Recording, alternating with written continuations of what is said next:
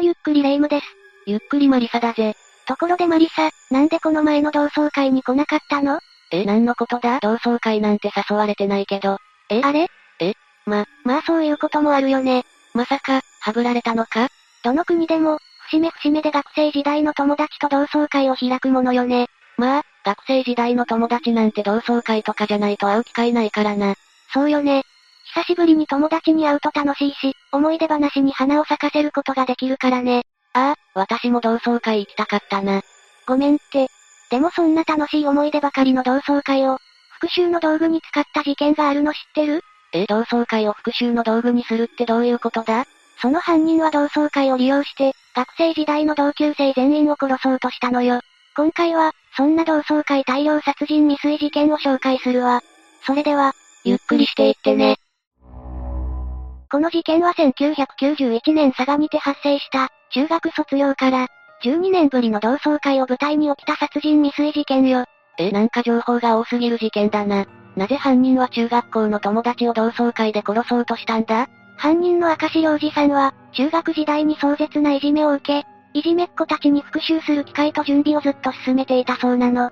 逮捕後に明かされた彼の式からは、いかに復讐に取り憑かれた人生だったかがわかるわ。犯罪を犯すことは悪いことだが、いじめが原因だったのかなんかかわいそうだな。復讐に取り憑かれた人生ってことは、生きてきて楽しかったのか疑問だぜ。それでは早速事件の概要を説明していくわ。お願いするぜ。事件は、1991年1月2日に起こったの。当時27歳の明石良二さんが中学時代にいじめられたことへの復讐に同窓会を計画し、集まった全ての同級生たちを殺害しようとした事件なの。明石良二さんは自ら中学時代の同窓会を企画し、同級生らが大量に集まる機会を作り出したわ。中学時代のいじめの復讐か。当時27歳ってことだから、10年以上も前の話じゃないか。恨みの熟成期間が半端ないことになってるな。熟成期間って、ワインじゃないんだから。でも普通10年以上も前だったら、恨みも風化していくとは思うけど、それでも復讐しようとするなんて、よっぽどひどいいじめだったのかもな。明石良二さんの同窓会への準備の念の入れようはすごかったの。まず明石さんはいつどこで会を催したら同窓生が集まりやすいか、という内容のアンケート調査のハガキを同窓生に郵送したわ。えー、つまり同窓会の出血の前に、いつならみんな集まれるかって聞いたのか？今だったら SNS があるから簡単に聞けるだろうけど、昔はそんなのないだろうから。わざわざ同級生の住所を確認して、アンケートを作成して送ったってことね。ものすごい執念だな。アンケートの結果、1991年1月2日に決定。招待状を準備し、同窓生と恩師全員に発送したわ。企画や招待状の作成なども、全部一手に引き受けたのか。この犯人、別の捉え方をするなら、かなり優秀な人物に見えるな。もしこの執念や手腕が別のことに使われていたらと思うと、やっぱりいじめって最悪だな。ちなみに同窓会の出血連絡が遅くなった人には返事が来てないようだけど、とわざわざ電話をかけるほどの念の入れようだったそうよ。そこまでやるとむしろ気持ち悪いな。霊夢並みの粘着度合いだな。誰が美少女メンヘラ粘着系 YouTuber よ。そこまで言ってないんだがでも粘着質なのは否定しないんだな。まあそれは一旦置いといて、事件の話に戻るわよ。このようにして同窓会の準備を行ったんだけど、明石良二さんは犯行に使う凶器も念入りに準備をしていたの。1990年12月から化学薬品及びガソリンを使用した次元式爆発物3個と、致死量のヒ素化合物を混入させたビール21本を用意していたというわ。じ、次元爆弾それに致死量のヒ素入りビール戦争でも起こす気だったのか？そ、それにしても次元爆弾とかヒ素って簡単に入手できるのか？多分無理ね。ちなみにヒ素は、飲み込んだ際の急性症状がひどいのよ。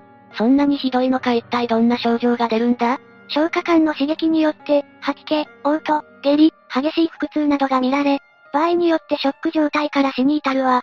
めちゃくちゃ苦しむやつじゃないか。やはり明石良二さんの恨みは相当なものだな。ヒ素を使うことで、同級生が苦しみながら死ぬように仕向けたんだから。そして明石さんは1990年12月31日に、同窓会会場であるホテルに毒入りビールを持ち込み、翌1991年1月2日17時からの同窓会に備えたの。ちなみにこの日はクラス全員に近い人数と先生を含む40、50人が出席したそうよ。かなりの大人数が参加したんだな。ところで私だったら、いじめられてた人が企画した同窓会にきな臭さとか、行きづらさを感じるんだけど、いじめていた本人たちからすれば、記憶にも残らないようなことだったんじゃないの？胸くそ悪すぎるだろ。いじめた本人は覚えてなくて、いじめられてた側だけが10年以上も苦しみ続けていたなんて。間違いないわね。そして同窓会が始まるんだけど、この同窓会は中学を卒業した12年後に佐賀県佐賀市の旅館で開かれ、当時同じクラスだった同窓生40数人と先生ら5人が集まったわ。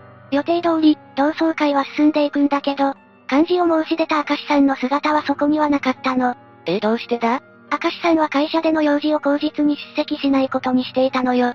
同窓会の企画者が不参加って、かなり不自然だよな。でも爆弾を使って同級生たちを殺す予定だったんなら、一緒に同窓会を楽しんでいたら爆発に巻き込まれるか。そうね。あと自分をいじめていた人と一緒にお酒を飲んだり、楽しんだりはできないでしょう。間違いないな。ここまで恨みを持っている明石さんが同窓会に参加してたら、その場で事件を起こしそうだからな。じゃあ、明石良二さんは遠隔でヒ素入りのビールを飲ませたり、爆弾を爆発させたりして、同窓会殺人事件を起こしたのか。そうではないの。結局、何事もなく同窓会は終了したのよ。あれ？被害者は？ゼロよ。誰も亡くなることはなかったの。どういうことだ？だって明石さんは復讐のために、あんなに準備していたじゃないか。復讐に心が染まった明石さんが、急に正義に目覚めて復讐をやめたってことか？明石さんは復讐を諦めたわけではなかったの。その証拠に同窓会の3日後、新聞に同窓会大量殺人計画のことが書かれたわ。紙面に書かれていたのはヒ素入りビールと爆弾などの文字よ。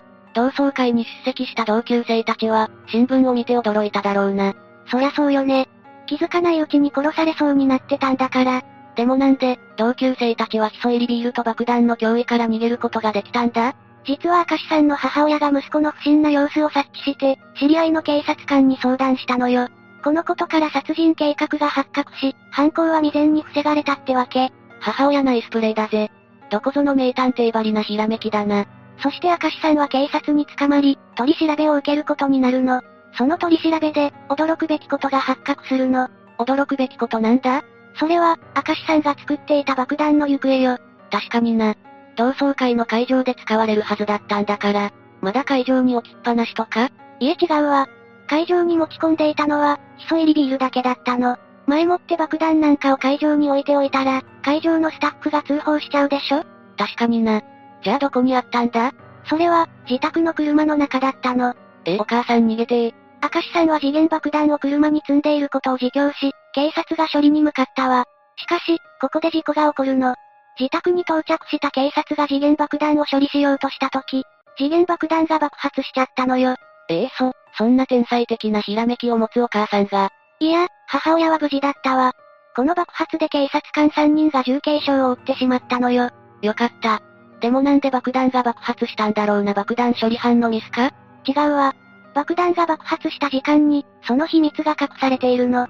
一体いつ爆弾が爆発したんだ？爆発したのは、きっちり同窓会が行われている時間帯だったの。怖い怖い。ま、まさか。ご想像の通り、次元爆弾ね。もし明石さんの母親が警察に通報してなかったらと考えるとゾッとするわね。明石さんは爆弾を同窓会の会場に持っていき、間違いなく会場で爆発していただろうな。それにしても、明石さんの同級生に対する恨みはすごかったんだな。そうね。そして1991年1月13日、佐賀地裁から、爆発物取締罰則違反、現住建造物等放火予備、殺人予備の罪で、明石さんは懲役6年の判決を受けたの。懲役6年結構すごい犯罪をしたと思うんだが、想像よりも刑が軽いな。でも、事件が未遂で終わってるから、ここまでの刑で済んだってことかもな。警察も明石さんの恨みの異常性に気づいていたみたいで、実は精神鑑定を受けさせたそうなの。精神鑑定？もしかしたら明石さんは精神異常者だったかもしれないってことか？だって10年以上恨みを持ち続けて、同窓会を企画し、復讐しようとするなんて普通の精神じゃできないでしょう？確かにな。それで精神鑑定の結果はどうだったんだ？精神鑑定をしたんだけど、全くもって正常。責任能力を問えるという結果になったわ。正常ではないとは思うがな。明石さんは恨みはすごいけど、ちゃんとした精神状態の普通の子ってことだな。でもそんな普通の子がなんで復讐の鬼になってしまったんだ？それは明石さんの生い立ちに秘密があったのよ。それでは、明石さんの生い立ちを説明していくわね。よろしく頼むぜ。1964年、中学校の英語の先生をしている父親と、中学校の音楽の先生をしている母親のもと、長男として、佐賀県で生まれたわ。そのまま佐賀の学区内の小学校に入学したんだけど、同級生に馴染むことができなかったのよ。同級生に馴染めなかったってことは、この時からいじめられる片鱗はあったわけか。そして心配した両親が、明石さんが小学校3年の時に学区外の小学校に転校させたの。そして中学進学時も、そのまま学区外の佐賀県上峰村立上村峰中学校に入学したわ。しかし、ここで壮絶ないじめを受けることになるのよ。この中学校が問題の中学校だったのか。一体どんな壮絶ないじめを受けたんだ？一つずつ説明していくわね。まず身体的ないじめなんだけど、ヘッドロックをかけられる、頭を殴られる、プロレスごっこの最中に椅子で頭を叩かれ、何針も縫うなどね。結構がっつりいじめられてるじゃないか。その他にも、掃除用具のロッカーに閉じ込められる、女子の前でズボンを脱がされ裸にされる、ドブ川の水を飲まされるということもされたようなの。肉体的にも、精神的にもダメージを受けるいじめだな。でも、女子の前でズボンを脱がされ裸を見られるのはご褒美では？それがご褒美になるのは、特殊な訓練を受けた人だけよ。冗談はほどほどにして明石さんが受けたいじめはどれもひどいものばかりだったわ。ちなみに明石さん、小学校でも少しいじめを受けていたようなの。でも中学校に入るといじめがエスカレートしていったそうね。やはり小学生の頃からいじめられてたのか。でもなんで中学生から、いじめがエスカレートしたんだ？中学生になると、体格差が出てきて、小さい子はいじめに狙われやすくなるわ。明石さんは、体が小さくても強情だったそうよ。いじめられても、抵抗していたそうで、いじめっ子からは生意気な奴だとターゲットにされてしまったの。中学生の頃から明石さんの負けん気の強さはあったのか。やっぱりいじめっ子からしても、いじめてる相手が、屈服しないで抵抗してくるのは面白くないからな。そしてこの中学時代のいじめが原因で、明石さんは復讐に取り憑かれちゃうわけ。ダークサイドに落ちていくわけだな。中学卒業後は、佐賀県立神崎農業高校の食品科学科に入学するわ。農業高校農家になりたかったのか？そうじゃないの。これも復讐の準備のためだったの。高校生の頃からすでに復讐のことを考えていたのか？この食品科学科で、おそらくヒ素のことを知ったんじゃないかしら。明石さんの逮捕後に発見された彼の式には、18歳の頃から本格的に復讐のことを考え始め、復讐こそが人生最大の夢と語っているわ。おいおい。高校生の人生最大の夢が復讐漫画の世界みたいだな。そして明石さんは高校卒業後、熊本工業大学の応用微生物工学科に進学したわ。応用微生物工学なんか怪しい学部だな。大学卒業後は、3つの会社に勤務してるんだけど、いずれも科学に関する企業だったの。その目的は化学試薬を大量に手に入れるためだったわ。薬品を手に入れるため？マッドサイエンティストじゃないか。明石さんは勤務先の会社で化学薬品を入手するため、化学講師取扱免許も取得しちゃったの。すごい資格も取得したのか。やっぱり能力は高かったんだな。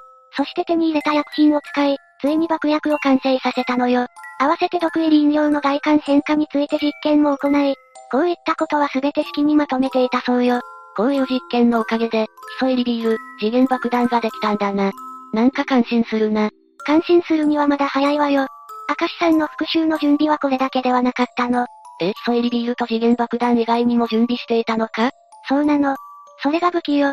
万が一、ヒ素入りビールと爆弾で処理しきれなかった場合、武器が必要と考えた明石さんは、モデルガンを改造して憎い奴らを個別訪問で殺すことも考えたそうよ。もちろん違法な改造モデルガンね。しかもその改造は自分で行ったの。明石さんって何でもできるんだな。なんというか、力の使いどころを間違っている気がするぜ。復讐のことを四六時中考えていた明石さんが、警察に、病気かもしれないと思われるのも無理ないわね。もちろん、いじめが今回の事件の原因だと思うんだけど、真の原因は別にあると思うの。どういうことだ？明石さんは、いじめられても抵抗をする息持ったまの座った人よね？そうだな。そこまでの胆力がないと、ここまでの事件は起こさないだろうな。そんな人がいじめに泣き寝入りするはずもなく、実は明石さんはいじめにあったことを、教師や両親に何度も訴えていたのよ。しかし彼らは、お前にも悪いところがあるからだ。きちんと立ち向かえなどと取り合わなかったそうなの。ええ？せっかく助けを求めたのに、それを突っぱねたのかひどい教師や親だな。実は、明石さんの両親揃って学校の教師であり、しかも父親は明石さんが通う中学の先生だったので、かえっていじめを問題化させることを避けてしまったの。いじめが発覚すれば学校の評価も下がるし、それが自分の息子だったなんてことになったら、仕事しづらくなるからな。息子の心配よりも、自分たちの世間体や立場のことを優先させたのよ。ひどいな。もし明石さんが中学時代、両親や先生に相談した時に、ちゃんと親身に相談に乗ってあげていれば、もしかしたら明石さんは復讐に囚われずに済んだかもね。今回同窓会大量殺人未遂事件を紹介したんだけど、どう思った？もちろん犯罪を犯した、犯人が一番悪いのかもしれないけど、事件の背景を聞くと一概に犯人だけが悪者になるのはおかしい気がするぜ。そうよね。でも一歩間違えれば、関係ない人たちも犠牲になりかねない事件になっていたかもしれないから、被害が最小限だったのでよかったわ。この事件のせいで、今後同窓会に行くのが怖くなったぜ。学生時代にいじめとかしてないなら大丈夫でしょ。というわけで今回は同窓会大量殺人未遂事件について紹介したわ。それでは、次回もゆっくりしていってね。